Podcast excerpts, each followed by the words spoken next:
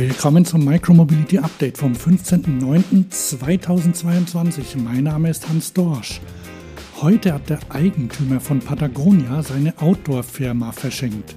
An die Erde. Wie das geht, erzähle ich gleich.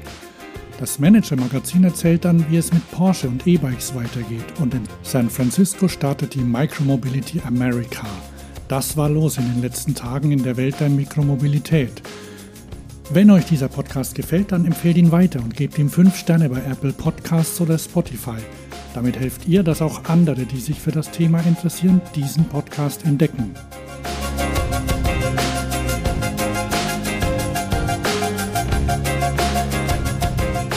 Ihr kennt wahrscheinlich Patagonia. Ein paar von euch sind bestimmt auch gern draußen, so outdoor-mäßig. Dann habt ihr vielleicht auch eine Daunenjacke oder einen Schlafsack oder ein Kletterseil von der Marke. Also, heute ist ein Artikel in der New York Times erschienen mit dem Titel Billionaire No More. Patagonia Funder gives away the company. Ich übersetze das mal. Der Milliardär ist nicht mehr. Patagonia-Gründer verschenkt das Unternehmen. Okay, Millionäre, die was verschenken, da wird man misstrauisch. Deshalb fängt der Artikel auch gleich damit an. Ich zitiere der ungewöhnliche Schritt kommt zu einem Zeitpunkt, an dem Milliardäre und Unternehmen immer mehr unter die Lupe genommen werden. Ihre Rhetorik, die Welt zu verbessern, wird oft von ihren Beiträgen zu genau den Problemen überschattet, die sie angeblich lösen wollen. Zitat Ende. Und darauf, dass der Gründer Yvonne Chouinard eigentlich unfreiwillig zum Milliardär geworden ist. Die ganze Zeit wollte er deshalb das Beste aus dem Kapitalismus machen. Patagonia war schon immer an Nachhaltigkeit interessiert. Zum Beispiel wollten sie in den 1990ern schon ausschließlich Bio-Baumwolle verwenden. Aber so viel gab es damals noch nicht. Fließpullover werden übrigens schon lange aus recycelten Plastikflaschen hergestellt. Die New York Times schreibt, das Unternehmen war ein Vorreiter in Sachen Bio-Baumwolle und betrieblicher Kinderbetreuung und riet am Black Friday den Verbrauchern mit einer Anzeige in der New York Times davon ab, seine Produkte zu kaufen. Don't buy this jacket. Zitat Ende. Außerdem spendet die Firma schon seit langem ein Prozent der Einnahmen, vor allem an Umweltaktivisten. Außerdem hat sie schon seit über zehn Jahren eine besondere Unternehmensform. Ich zitiere aus der Wikipedia. 2011 wurde Patagonia Kaliforniens erste Benefit Corporation. Dabei handelt es sich um eine Unternehmensform, bei der Gemeinwohl und privatwirtschaftlicher Nutzen besser vereinbar gemacht werden sollen.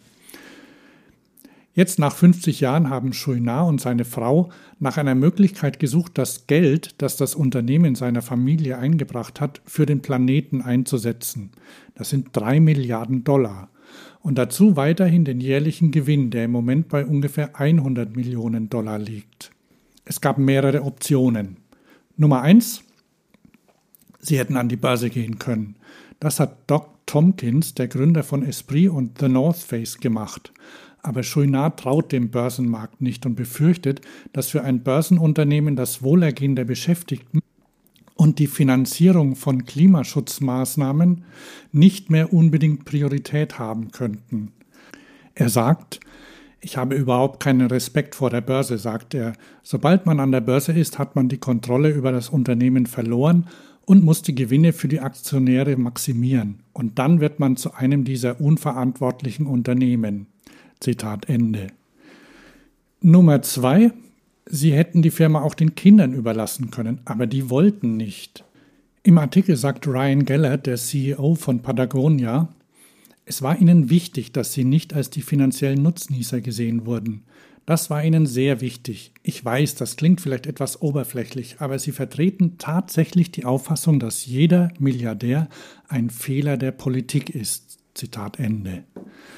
Es gab noch ein paar andere Möglichkeiten, zum Beispiel die Firma einteilen oder ganz zu verkaufen, in eine Kooperative umzuwandeln mit den Angestellten als Eigentümern oder in einen Non-Profit aber irgendwie waren alle Lösungen nicht die richtigen und deshalb kam es zu der jetzigen und die funktioniert so.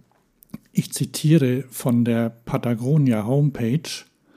100% der stimmberechtigten Anteile des Unternehmens gehen an den Patagonia Purpose Trust. Dessen Boardmitglieder setzen sich für den Schutz der Unternehmenswerte von Patagonia ein. Wir sind im Geschäft, um unseren Heimatplaneten zu retten. 100% der nicht stimmberechtigten Anteile gehen an das Hold Fast Collective, eine gemeinnützige Organisation, die sich dafür einsetzt, die Umwelt- und Klimakrise zu bekämpfen und die Natur zu schützen. Die Mittel dafür kommen von Patagonia. Jedes Jahr wird der gesamte Gewinn, das Geld, das wir über die Reinvestition in das Unternehmen hinaus erwirtschaften, als Dividende an das Holdfast Collective ausgestüttet, um zur Bekämpfung der Umweltkrise beizutragen. Zitat Ende. Auf der Website schreibt Chouinard deshalb auch, die Erde ist ab sofort unsere einzige Anteilseignerin. Und wie geht's mit der Familie weiter? Ich zitiere nochmal aus der New York Times. Während die Kinder weiterhin auf der Gehaltsliste von Patagonia stehen und die älteren Chouinards genug zum Leben haben, wird das Unternehmen keine Gewinne mehr an die Familie ausschütten. Und da sehen einige Experten Probleme. Zitat was den Kapitalismus so erfolgreich macht, ist die Motivation zum Erfolg, sagt Ted Clark, Geschäftsführer der Northeastern University Center for Family Business. Wenn man alle finanziellen Anreize wegnimmt, hat die Familie im Grund kein Interesse mehr daran, außer der Sehnsucht nach den guten alten Zeiten. Mal sehen, ob sich das so ergibt. Im Artikel sagt Chouinard noch, Hoffentlich wird dies eine neue Form des Kapitalismus beeinflussen, die nicht mit ein paar reichen und einem Haufen armer Leute endet. Ganz klar wird das auf Twitter kommentiert. Socialism for All sagt zum Beispiel, nein, so ist der Kapitalismus nun mal. Ein anderer, Your New Daddy, schreibt, Heute Morgen habe ich die Bemerkung gemacht, dass ich mehr davon beeindruckt wäre, wenn er das Unternehmen an die Arbeiterinnen und Arbeiter übergeben würde, da der Lebensunterhalt von tausenden Familien möglicherweise Generationen mehr Nutzen bringen würde, als die Finanzierung von Forschungsgeldern für den grünen Kapitalismus. Und mir wurde gesagt, ich sei nur verbittert. Climate Scientist Peter Kalmus schreibt, Stell dir vor, jeder Milliardär würde das tun. Das wäre das Ende des Kapitalismus. Außerdem wette ich, dass es sich tatsächlich fantastisch anfühlt. Diese Milliarden müssen Ketten sein, die auf der Seele lasten, und die meisten Milliardäre merken das gar nicht, sondern werden stattdessen süchtig. Es gibt ja Untersuchungen, nach denen ab einem gewissen Vermögen das Empathiezentrum im Gehirn schrumpft. Von daher kann es wirklich hilfreich sein, nicht zu viel davon zu haben. Was mir imponiert, ist die Einstellung der Kinder, die keine reichen Erben sein wollen.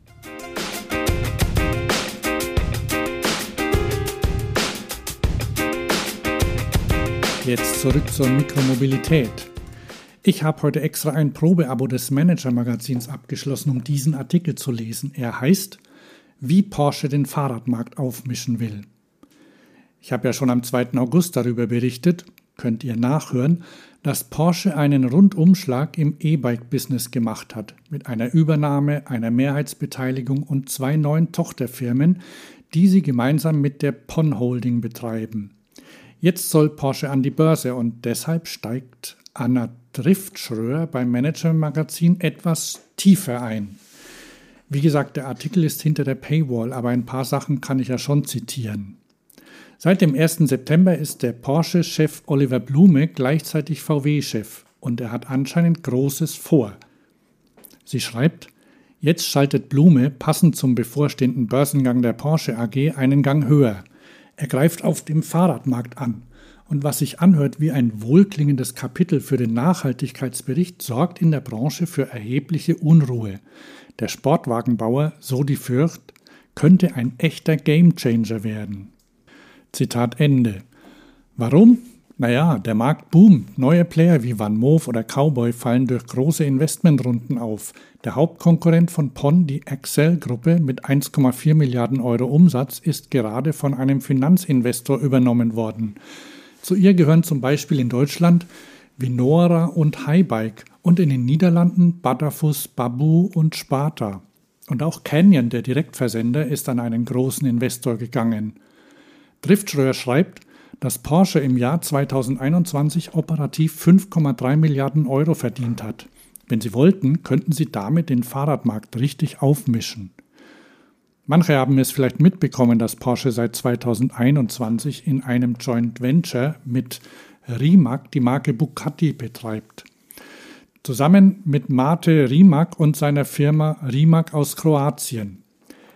Der hat auch eine E-Bike-Marke, sie heißt Greip Bikes, mit ziemlich viel eigenentwickelter Technik und Connectivity. Und die ist auch interessant. Ich zitiere nochmal.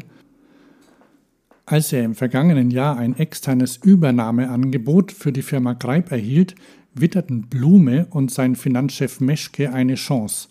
Warum nicht das bestehende Vorkaufsrecht nutzen und mit Rimac Software und dessen Batterietechnik künftig auch Fahrräder antreiben?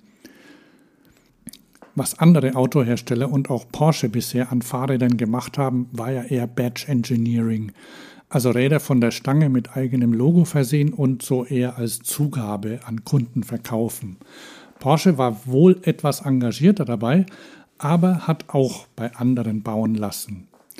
Aber jetzt haben sie mit Fazua einen Antriebshersteller übernommen und zusätzlich mit PON ein Konstrukt aus Joint Ventures zur Herstellung eigener Motoren und eigener E-Bikes aufgebaut. Ich zitiere nochmal. Ab 2025 wollen Becker und Feilenschmidt die ersten echten Porsche E-Bikes in den Handel bringen. Von gleich sieben unterschiedlichen Modellen ist die Rede. Verglichen mit den Sortimenten anderer Hersteller wäre das die befürchtete Großoffensive.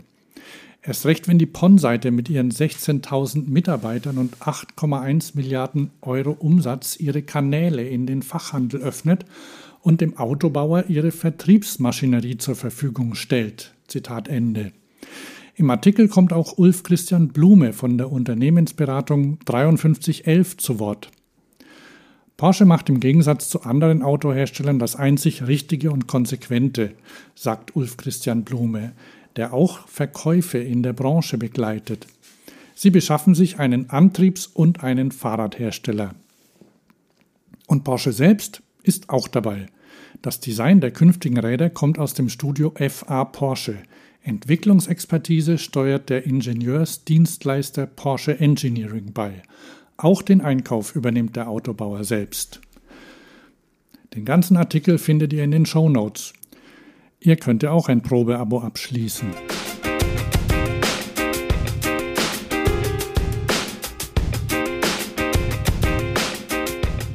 Und jetzt geht's in die USA. Heute startet die Micromobility America. Ich bin nicht dort, aber vielleicht ja jemand von euch. Dann wünsche ich euch viel Spaß. Wie gewohnt ist das Ganze bestimmt super organisiert und die Liste der Partner und die Agenda liest sich toll. Wenn ihr das hört, hat die Veranstaltung wahrscheinlich schon begonnen, so dass ich hoffnungslos hinten dran bin. Hier trotzdem nochmal zwei Vorfreude-Tweets. Katja Fehrenbacher schreibt, ich freue mich auf das Gespräch mit Libby Scharf, um Micromobility America einzuleiten. Diesen Donnerstag, 15. September. Welche Fragen möchtet ihr von ihr über Mobilität, Transport und Mikromobilität beantwortet haben? Twittert mir eure Fragen und ich stelle sie ihr persönlich. Okay, dazu ist es jetzt ein wenig spät, aber ich, ihr könnt das Interview bestimmt bald als Video sehen. Libby Scharf ist übrigens die Bürgermeisterin von Oakland. Manuel Seis meldet sich So ready to rock and roll. Die Agenda klingt spannend, auch für Tech-Nerds wie mich. Wenn ihr das hört, hat David Hansen wahrscheinlich schon beim Ride Review sein selbstfahrendes E-Bike vorgestellt, das Wheel, geschrieben W-E-E-L. Und auch der Rest der Agenda liest sich gut. Ich werde versuchen, bis zur nächsten Sendung die interessantesten Sachen zusammenzukriegen. Dann gibt es ja wahrscheinlich auch schon ein paar Videos.